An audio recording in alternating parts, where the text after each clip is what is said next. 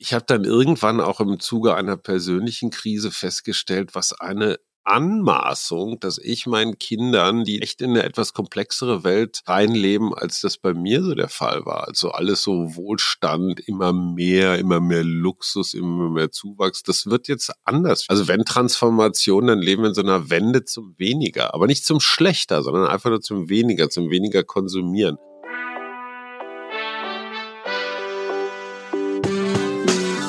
Willkommen bei Studio 36 Presents, dem nachhaltigen und sozialen Podcast aus Kreuzberg in die Welt. Ich bin Nike, Gründerin und Geschäftsführerin von Studio 36. Für unseren Podcast treffe ich mich mit inspirierenden Menschen, die unsere Welt positiv mitgestalten möchten. Mit ihnen spreche ich über grüne Technologien, soziale Projekte bis hin zu alternativen Gesellschaftsmodellen für ein besseres Morgen. Diese Folge wird präsentiert vom Löwenzahn Verlag. Die Cradle to Cradle gedruckten Löwenzahn-Bücher sind für neugierige Menschen, die vorausdenken und Neues ausprobieren möchten. Zum Beispiel, wie wir autark wohnen und gemeinsam eine selbstbestimmte Zukunft gestalten können. Darüber schreibt Theresa May in ihrem Buch Wie wir leben könnten, das Ende Mai erscheint. Heute spreche ich mit Hajo Schumacher. Als Berliner Morgenpost-Autor und Mensch der Öffentlichkeit hat Corona auch Hajos Leben verändert. Das kann man aktuell in seinem Mutmach-Podcast hören. Der Rückzug ins Private schließt manche Türen, öffnet aber andere. Wie gehen wir als Gemeinschaft mit Transformation und dem Druck von außen um und was kann man selber gut machen? Hallo Hajo, ich freue mich sehr auf unser Gespräch. Wir zeichnen ja heute den Podcast digital auf. Ich habe jetzt gerade meinen Kopf in meinen Kleiderschrank gestreckt, einen rosanen Traum aus Birkenholz und habe mir ein Kissen quasi so daneben geschoben. Wie sieht's denn bei dir aus, Hajo? Ist es auch rosa und plüschig um dich rum oder ist es relativ professionell? Ich bin totaler Gelb- und Orange- und Rot-Typ. Ich habe über mir eine Jalousie die eigentlich ja von oben nach unten geht. In diesem Fall geht sie von links nach rechts, damit sie hier in unserem Altbau ehemaligen Kinderzimmer den Sound ein wenig dämpft. Also ich habe mir praktisch so ein Zeltdach in den Raum gezogen. Eine sehr, sehr gestreifte, dunkel, hell, orange, rot-gelbe Gardine, damit der Hall von den Fensterscheiben nicht so stark ist. Eine gestreifte Tischdecke und wahnsinnig viele Bücherstapel, weil ich gerade mein Büro ausgeräumt habe und so totalen, also wofür ich früher Geld ausgegeben habe für so, so viel Kackbücher. Das kann man sich überhaupt nicht vorstellen. Also ich merke schon, bei dir ist richtig was los zu Hause und du scheinst dir so eine kleine Höhle eingerichtet zu haben und noch nicht Marie Kondo-mäßig alles richtig so deklattert zu haben. Das lassen wir jetzt erstmal so stehen. Ich würde so wahnsinnig gerne eine Battle mit Marie Kondo machen, so von wegen, mich kriegst du nicht klein du, du Biest. Ja, also so mache ich sechs Wochen mit Marie Kondo in irgendeiner total vermüllten Umgebung. Und dann gucken wir hinterher als Sieger rauskommt, ob alles schön gefaltet und gerollt und geordnet ist oder kreatives Chaos. Ich würde mal locker 51 Prozent auf mich wetten. Ich bin mir da nicht ganz sicher, Hajo, weil ehrlicherweise hast du bei uns nämlich schon mal drei Kisten Lego abgestellt von deinen Kindern, Riesenkisten. Ja. Und die wurden einfach quasi von dem, der Haufen von dir wurde kleiner und bei uns größer. Von daher traue ich dir eigentlich schon zu, dass du ein bisschen was loswerden kannst. Nee, das war die Entscheidung meines Sohnes. Der hat gesagt, ich bin jetzt groß, ich spiele nicht mehr mit Lego, das soll weg. Ich hatte damit nichts zu tun. Ich hätte auch gesagt, ey, das sind ich schätze mal, dann doch ein paar ganz schön viele Euros, die wir da weggeben. Das hätte man ja auch irgendwie zusammenbauen und auf Ebay verkaufen können. Aber das wollte er nicht. Er wollte es einem guten Zweck, also euren Töchtern stiften. Fand ich super. Das heißt, jetzt so in der Pandemie, ihr habt ja euren Podcast auch gemacht und da geht's ja oft auch in anderen Podcasts haben die Leute Brot gebacken oder eben auch ihre Wohnung aufgeräumt. Das habt ihr jetzt noch nicht so stark gemacht. Was hast du denn gelernt durch die Zeit, die du jetzt mit Suse zusammen ähm, euren Mutmach-Podcast produziert habt? Was kann man denn gerade Gutes tun, so in den Pandemiezeiten? Es gibt so einen Begriff, den konnte ich theoretisch, konnte ich den schon ganz gut. Dieser Begriff heißt loslassen. Und in der Pandemie, das war ein so tolles Loslasstraining für alles Mögliche. Klassisches Beispiel, wo wir schon bei den Kindern waren. Am Anfang war ich noch total hinterher, so von wegen, oh, Schule muss doch stattfinden und der Lehrplan und all der Kram. Inzwischen sage ich nur noch, ey, Hauptsache dem Kind geht es gut. Also diese, diese Bildungsverrücktheit, diese Vorstellung, man man würde da jetzt was fürs Leben verpassen, weil einem irgendwie drei Einheiten Lateinvokabeln durch die Lappen geht. Totaler Quark. Es geht echt darum, wie kommen wir als kleine Familie, unser Großer, der ist ja schon 27, der wohnt ja nicht mehr bei uns, aber wie kommen wir so als soziale kleinste Einheit irgendwie durch diese Zeit?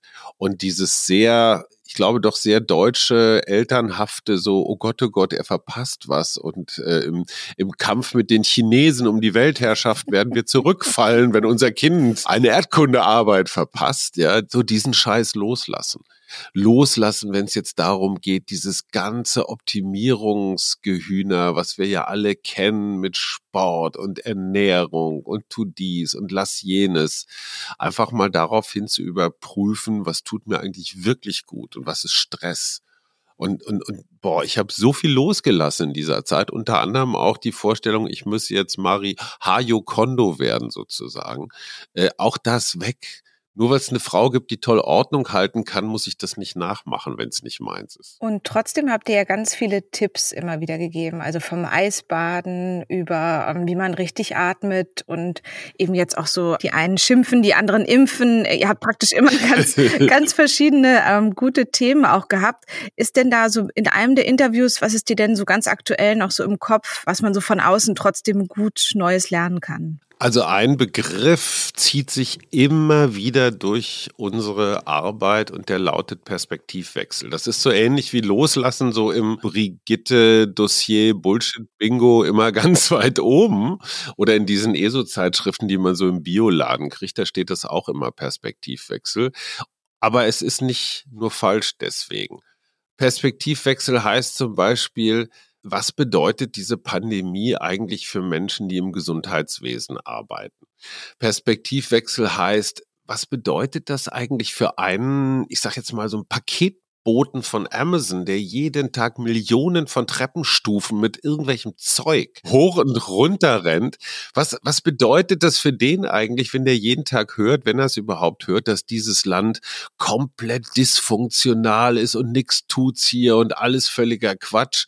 Die Menschen in den Impfzentren, und wir kennen zufälligerweise ein paar, ich glaube, die Impfzentren in Deutschland, das sind, das sind die bestorganisierten Orte, die es überhaupt in diesem Land jemals gegeben hat. Und auch auch eine relativ gute Stimmung. Wir hören von ganz vielen Senioren, die werden da mit dem Taxi vorgefahren und dann werden sie schon in Empfang genommen und dann spielt irgendwo Musik, weil irgendwelche Musiker äh, da noch angeheuert werden und dann ist das alles super toll organisiert und super nett und hinterher fährt das Taxi wieder weg und Oma und Opa sind total gerührt, wie diese jungen Menschen, egal ob das jetzt in der Arena oder im Flughafen Tempelhof, Tegel, was der Geier wo ist, überall ist diese tolle Stimmung. Und Perspektivwechsel heißt, heißt, wenn ich als politischer Journalist immer nur auf Krise, boah, da funktioniert was nicht, bei dem Impfstoff gibt's Ärger, ich weiß nicht was, so gucke, das wird diesem Land und diesen Menschen nicht gerecht. Ich glaube, über 80 Prozent machen einen richtig guten Job und das reicht von Eltern kleiner Kinder. Ich habe einen solchen Respekt vor allen, die in kleinen, niedrigen Wohnungen mit zwei, drei Kindern zusammenhocken und gleichzeitig auch noch arbeiten. Ich bin so unfassbar glücklich, einen einzigen relativ großen Sohn zu Hause in einer geräumigen Altbauwohnung zu haben. Es gibt so viele Helden, die relativ klaglos ihren Job machen. Das finde ich so toll und das gehört zum Perspektivwechsel auch dazu. Du machst ja sehr viel deinen Job. Du bist ja weiterhin total präsent, wenn man mal ein bisschen schaut, was du allein in den letzten zwei Wochen gemacht hast. Da taucht ja Hajo Schumacher auf von der Gala übers Fernsehen, über natürlich verschiedene Podcast-Geschichten. Das heißt, man sieht dich ganz viel und trotzdem hast du dich ja auch so quasi nach Hause zurückgezogen.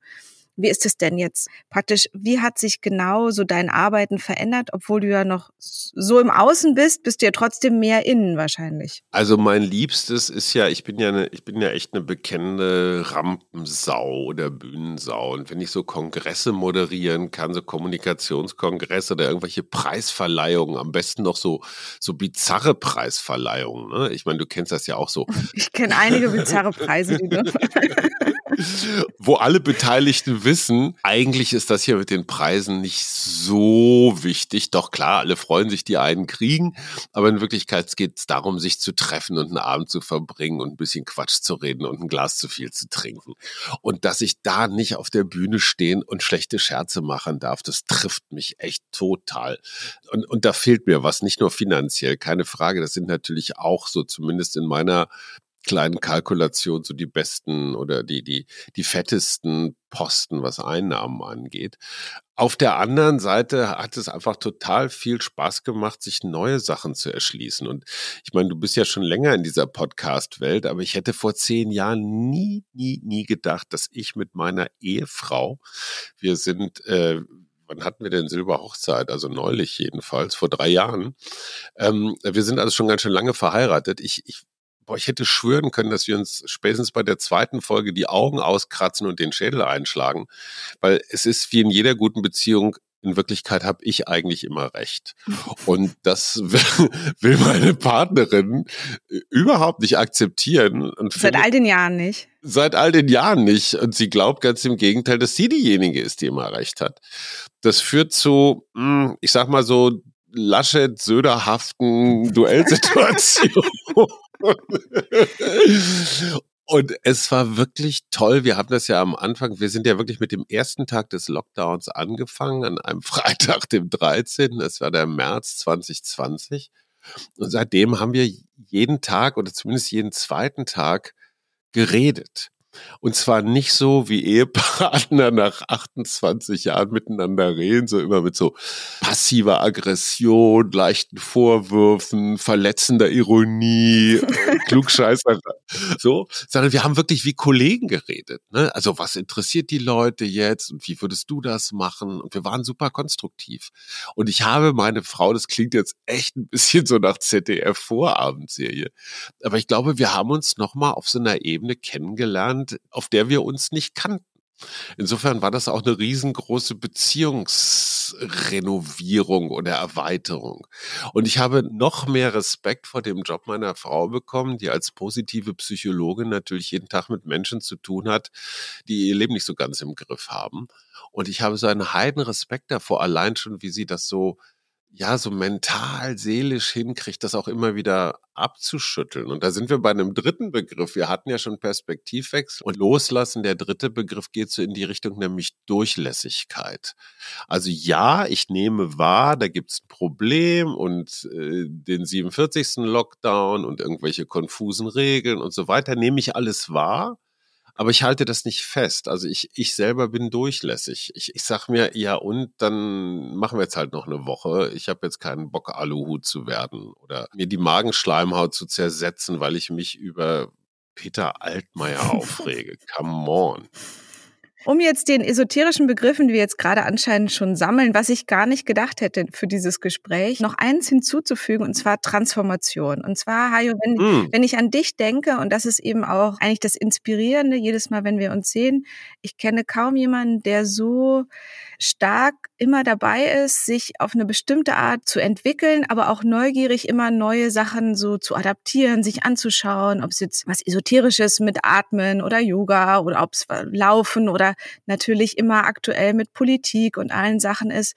Ich habe das Gefühl, du bist jemand, von dem man lernen kann, wie man immer wieder so quasi in eine neue Richtung guckt.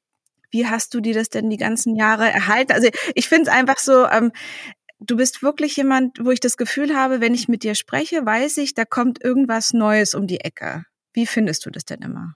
Das ist, das ist interessanterweise, jetzt sind wir wieder beim Begriff Perspektivwechsel, das ist deine Perspektive. Also aus deiner Perspektive sagst du, oh, der Hajo transformiert sich dauernd oder ist in einem permanenten Transformationsprozess. Ich würde das für mich nie so kategorisieren. Ich, ich glaube, es liegt einfach an einem Charakterzug, der auch ausgesprochen lästig ist, wenn du mein näheres Umfeld fragst, nämlich Neugier. Also Neugier ist das eine. Ich bin wahnsinnig neugierig auf alles Mögliche. Also es gibt eigentlich nichts, worauf ich nicht neugierig bin. Das führt allerdings auch dazu, dass ich manchmal Menschen Fragen stelle, die sie, wie sagt man heute, unappropriate finden. Das ist das eine. Also zu neugierige Menschen sind lästig. Und äh, das geht auch zweitens mit einem Charakterzug einher, der ein bisschen anstrengend ist. Ich langweile mich wahnsinnig schnell. Also wenn ich irgendwas kapiert habe oder zumindest glaube es kapiert zu haben, dann dann möchte ich das auch nicht mehr. So das Laufen ist das klassische Beispiel. Ich war ja irgendwie jahrelang Laufkolumnist, ne? So Achim Achilles für Spiegel Online und habe Marathon und Triathlon und weiß der Geier was gemacht. Und das war so ganz klassisch. Eigentlich war es meine Midlife Crisis, der ich so weglaufen wollte. Ich konnte irgendwie so mit dem Altwerden nicht so richtig fertig werden. Und irgendwann dann hat sich dieser Laufkosmos aber auch komplett erschlossen dann weiß ich ja, okay, ich kenne jetzt meinen Körper, ich weiß, wie weit ich ihn treiben kann oder nicht. Ich kenne jetzt auch alle Trainingspläne und habe jedes ekelhafte Eiweißpulver ausprobiert, was zwar die Muskeln nicht wachsen lässt, aber unfassbar übel riechende Fürze hervorruft.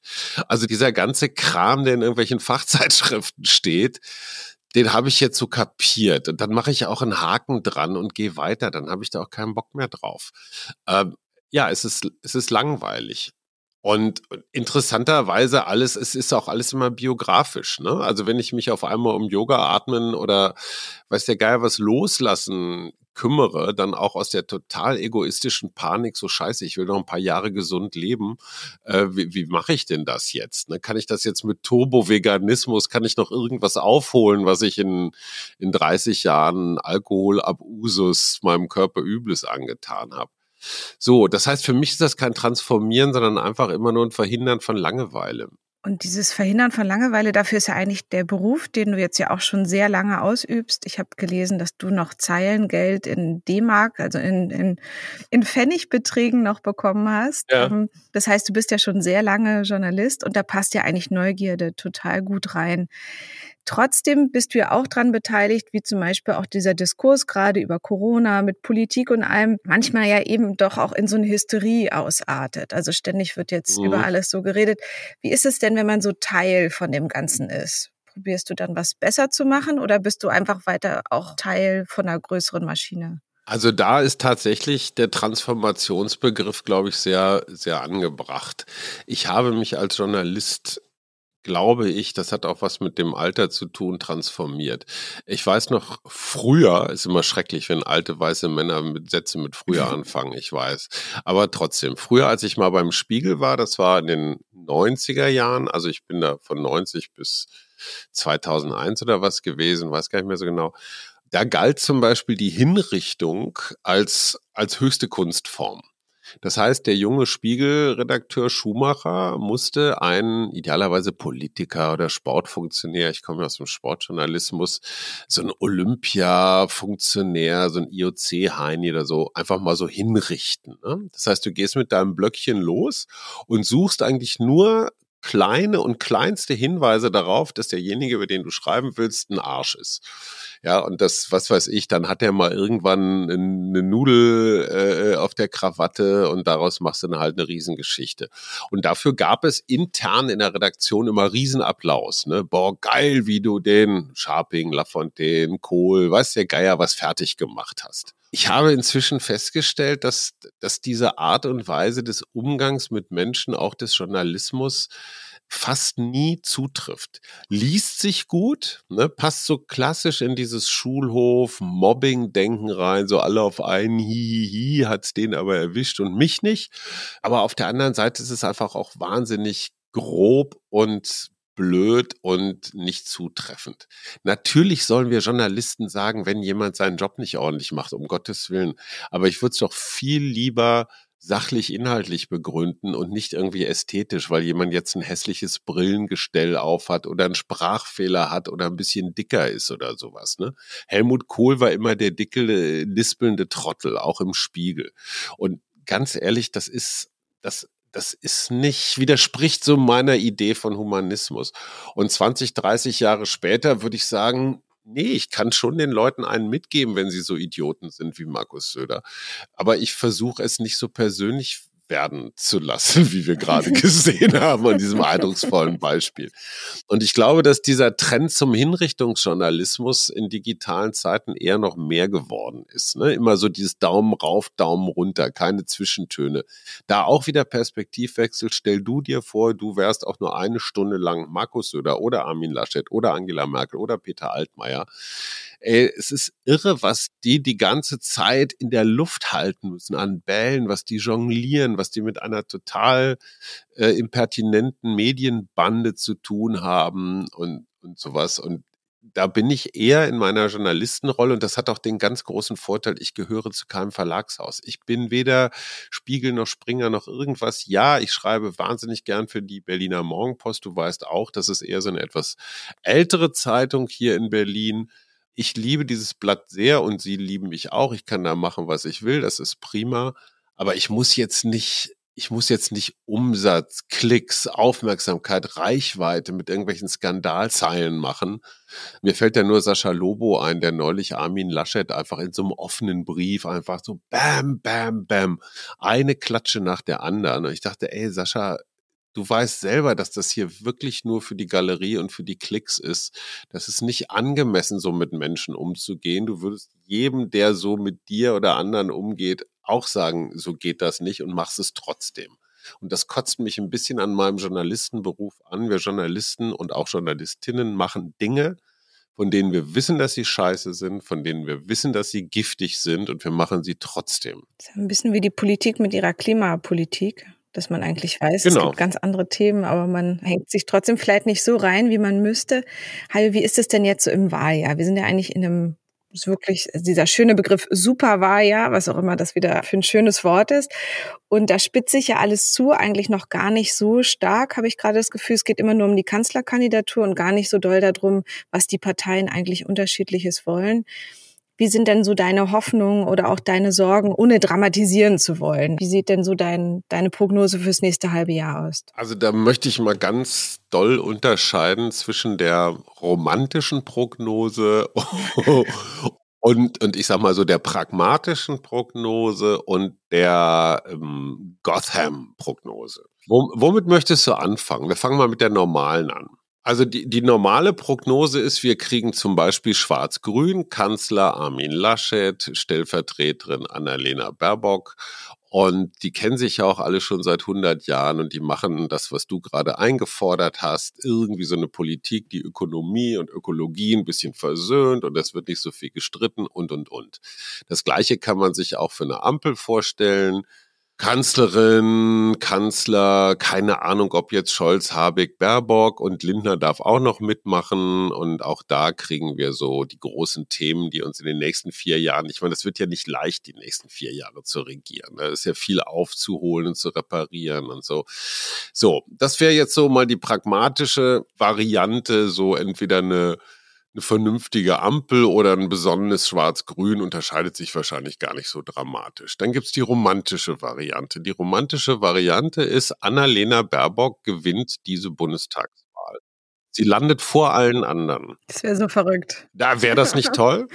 Ja, ich mag diese Frau, obwohl ich ihr noch gar nicht so viel begegnet bin. Aber wenn ich mir die Skandinavierinnen angucke, wenn ich mir Jacinda Ardern in Neuseeland angucke, es gibt so viele Beispiele von auch noch gar nicht so alten, sondern so Frauen um die 40, ähm, die einfach toll regieren, weil sie einen anderen Stil haben und die zum Beispiel auch deswegen anders regieren, weil sie selber zwei Kinder zu Hause haben. Das ist was anderes. Alle Politikerinnen, die ich so kenne, ob das Rita Süßmuth, Angela Merkel, von der Leyen ist die einzige, die wirklich ganz viele Kinder hat. Gut, Giffey auch. Ähm, aber eher waren es immer so die Kinderlosen, die regiert haben. Und das wäre so meine Vorstellung, dass sie so eine ganz neue Art der Politik und Neuseeland ist da für mich ein wirklich gutes Beispiel. Freunde von uns wohnen da und die sagen, diese Erdern, man muss nicht alles toll finden, was sie macht, aber sowohl als es damals dieses Massaker in Christchurch gab, als auch jetzt bei der Pandemiebekämpfung hat die Frau immer den richtigen Ton getroffen und die richtigen Maßnahmen ergriffen, einfach aus einer Lebens-, aus einer Hands-on-Mentalität. Das war die romantische romantische Variante. Und die Gotham-Variante ist, Markus Söder wird Kanzler. Er macht als allererstes seinen Ziehvater Edmund Stoiber zum Bundespräsidenten. Äh, was ich toll fände, weil das journalistisch gesehen hat das sehr viel mehr Entertainment-Potenzial als das Schlossgespenst, das wir da jetzt gerade haben. Frank-Walter Steinmeier, die Älteren erinnern sich, aber auf der Straße weiß keiner, wer das ist. So, und bei Gotham wäre dann noch Friedrich Merz, wäre Superminister, um für, was weiß ich, Bildung, Frauen, Diverses und so weiter. Sicherheit, oder? Ja, genau, nee, für Sicherheit hätten wir dann so Maßen. so, das wäre die Gotham-Variante. So, such dir eine aus. Ja, äh, ich, ich habe natürlich einen Favorit und in dem Fall eine Favoritin. Söder, Söder. Söder, ja. Ich muss ja ehrlicherweise zugeben, es ist ja ein bisschen guilty pleasure. Wenn ich jemanden ein bisschen scharf finde, dann ist es Markus Söder, aber wir, wir müssen es unter uns halten. Ich sag's nicht weiter. Ja. Wie ist denn so dein Gefühl? Du hast jetzt gerade auch so Kinder erwähnt. Du hast ja selber auch Kinder. Wie sieht denn so die Welt von morgen aus? Was hast du denn da so für ein positives Gefühl, wenn wir jetzt nicht Gotham haben? Also so, machst du dir richtig Sorgen manchmal? Also um Klima und alles? Oder kannst du ganz gut ohne die Gedanken in die Richtung leben? Also ich bin ja schon im fortgeschrittenen Alter. Ich mache mir in Wirklichkeit gar nicht mehr so rasend viel Sorgen um mich. Ich habe die ersten 20 Jahre meines Vaterseins war ich echt tatsächlich fest davon überzeugt, so wie mein Vater auch, dass die Kinder in etwa das Leben zu kopieren haben, was bei uns ganz gut funktioniert hat. Also diese, diese Aufstiegsmentalität, so vom Kleinbürgerlichen zum Mittelbürgerlichen und alle müssen studieren und dann was Anständiges, sowas wie Jura oder BWL oder was mit Medien oder so Scheiß. Ich habe dann irgendwann auch im Zuge einer persönlichen Krise festgestellt, was eine Anmaßung, dass ich meinen Kindern, die in echt in eine etwas komplexere Welt reinleben, als das bei mir so der Fall war. Also alles so Wohlstand, immer mehr, immer mehr Luxus, immer mehr Zuwachs. Das wird jetzt anders. Also wenn Transformation, dann leben wir in so einer Wende zum Weniger, aber nicht zum Schlechter, sondern einfach nur zum Weniger, zum Weniger konsumieren. Und ich habe echt mit meinem großen Sohn gehadert, dass der jetzt nicht so gern studieren wollte, sondern vielmehr Bock hatte, mit seinen Kumpels Musik zu machen und inzwischen sehr, sehr glücklich ist mit seiner Lehre als Garten- und Landschaftsbauer. Da hätte ich vor fünf Jahren hätte ich gesagt, um Gottes Willen, was ist denn mit unserem bildungsbürgerlichen Status in dieser Gesellschaft? Heute sehe ich, dass der Junge total glücklich ist, dass er draußen sein darf und an irgendwelchen Pflanzen rumtüfteln darf und dass er Wochenenden lang in irgendwelchen Kellern sitzt und mit Leuten Musik macht. Das macht ihn total glücklich. Und dieses Loslassen meines Lebensentwurfs für ihn und das Zulassen seines Lebensentwurfs, das war für mich so die größte, größte Herausforderung oder der, der größte Wandel in den letzten, in den letzten Jahren. Und ich glaube, dass solche Kinder, die das tun, worauf sie Bock haben und nicht das tun, was andere von ihnen erwarten, dass die auch mit den Problemen dieser Welt fertig werden. Und das ist auch das Schöne hier an Berlin, so seine ganze Community, die Leute, mit denen er zu tun hat, die sind alle ein bisschen so. Die sind wahnsinnig international, die sind wahnsinnig problembewusst und der Romantiker in mir, jetzt sind wir wieder im Baerbock-Modus, ähm, der Romantiker in mir sagt, er wäre doch toll, wenn die Kinder, Jugendlichen, jungen Erwachsenen sich auch mit Hilfe digitaler Instrumente und Fridays for Future geht ja schon ein bisschen so in eine Richtung, nicht? So, sich so global zusammenfinden und sagen, ey, wisst ihr was, ihr Trumps und Putins und Erdogans und Söders, äh, das wird nichts mit euch. Wir, wir können das besser und anders. Da habe ich ganz äh, wirklich so fast ein bisschen naives Zukunftsvertrauen in unsere, in unsere Rasselbande. Wie ist denn das mit deinen beiden Töchtern? Die sind doch auch, die sind doch auch toll. Ich meine, hey, die werden in Kreuzberg groß, das ist doch ganz global. Ähm, ja, also ich, ich sehe sie noch als sehr klein. Ich mache mir manchmal Sorgen quasi um deren Zukunft so generell, wenn ich so ein bisschen sehe, wie so Klimaziele alle nicht erreicht werden und wirklich die Polkappen abschmelzen und wir die ganzen Tiere nur noch aus Büchern kennen. Von daher ist die Angst bei mir doch relativ stark da, was ich gar nicht gedacht hätte, weil grundsätzlich bin ich genauso wie du mit einem ganz positiven Zukunftsbild und eigentlich mache ich mir wenig Sorgen so um, um den nächsten Tag normalerweise. Aber da ist schon eine richtige Angst im Bauch entstanden in den letzten Jahren, wo ich schön finde, dass, dass du sagst, dass du an was Positives glaubst glaubst und dass da auch was Gutes, dass, es, dass wir es schon irgendwie hinkriegen. Das beruhigt mich, Hajo. Ja, aber wer nicht, wer, wer, wenn nicht unsere Kinder? Ja, und was soll man sonst auch denken? Also ich glaube, das ist auf jeden Fall die richtige Sicht auf die Dinge. Hajo, hast du noch eine Buchempfehlung? Hast du was oder Tipps, was du gerade liest oder hörst oder ob du irgendeinem Yogi gerade folgst? Was, was tut dir gerade gut? Was liegt auf deinem Nachttisch oder auf einem deiner riesigen Bücherstapel? Ich gestehe, aus beruflichen Gründen liegt da unter anderem die ähm, Biografie von Armin Laschet. Ähm, allerdings muss man dazu auch sagen, es, es, ist, es ist wirklich ein sehr gesundheitsförderndes Buch, weil es ersetzt Schlafmittel. Ja, anderthalb Seiten und du bist garantiert eingeschlafen. Ja? Also Valium ist nichts dagegen. Das ist wirklich super. Auf jeder Seite steht, ach, der Armin ist auch so ein Jovialer und der kann mit Leuten und so. Das steht auf jeder Seite. Ansonsten lese ich von Frau von Redecker gerade so ein philosophisches Buch, die, äh, ich weiß gar nicht, wie es heißt, Elisabeth von Redecker ist, glaube ich, Ethik, Moral, Philosophie-Professorin. Die versucht so eine postkapitalistische Ethik aufzustellen, finde ich sehr spannend. Dann lese ich von einer Französin, deren Namen ich mir nicht merken kann, einer französischen lesbischen Filmemacherin, eine Abrechnung mit dem ganzen Identitätsgewusel und der kulturellen Aneignung und all sowas, weil ich das ein ganz, ganz spannendes Thema finde. Und da mache ich mir wirklich ein bisschen Sorgen, dass so die intellektuelle Debatte der jungen Menschen sich auf so ein sehr schmales Gleis begibt auch auf ein sehr intolerantes Gleis. Also ich will das fast jetzt gar nicht aufmachen, aber allein die Tatsache, dass du Frau bist und ich Mann, das reicht irgendwie nicht, um Welt zu erfassen und zu erklären. Und natürlich gibt es jede Menge Diskriminierung, das will ich damit gar nicht kleinreden, aber ich finde es so wahnsinnig anstrengend, die ganze Welt immer nur durch diese Täter-Opfer-Diskriminierungsbrille zu sehen. Das ist so, so wahnsinnig problemfixiert.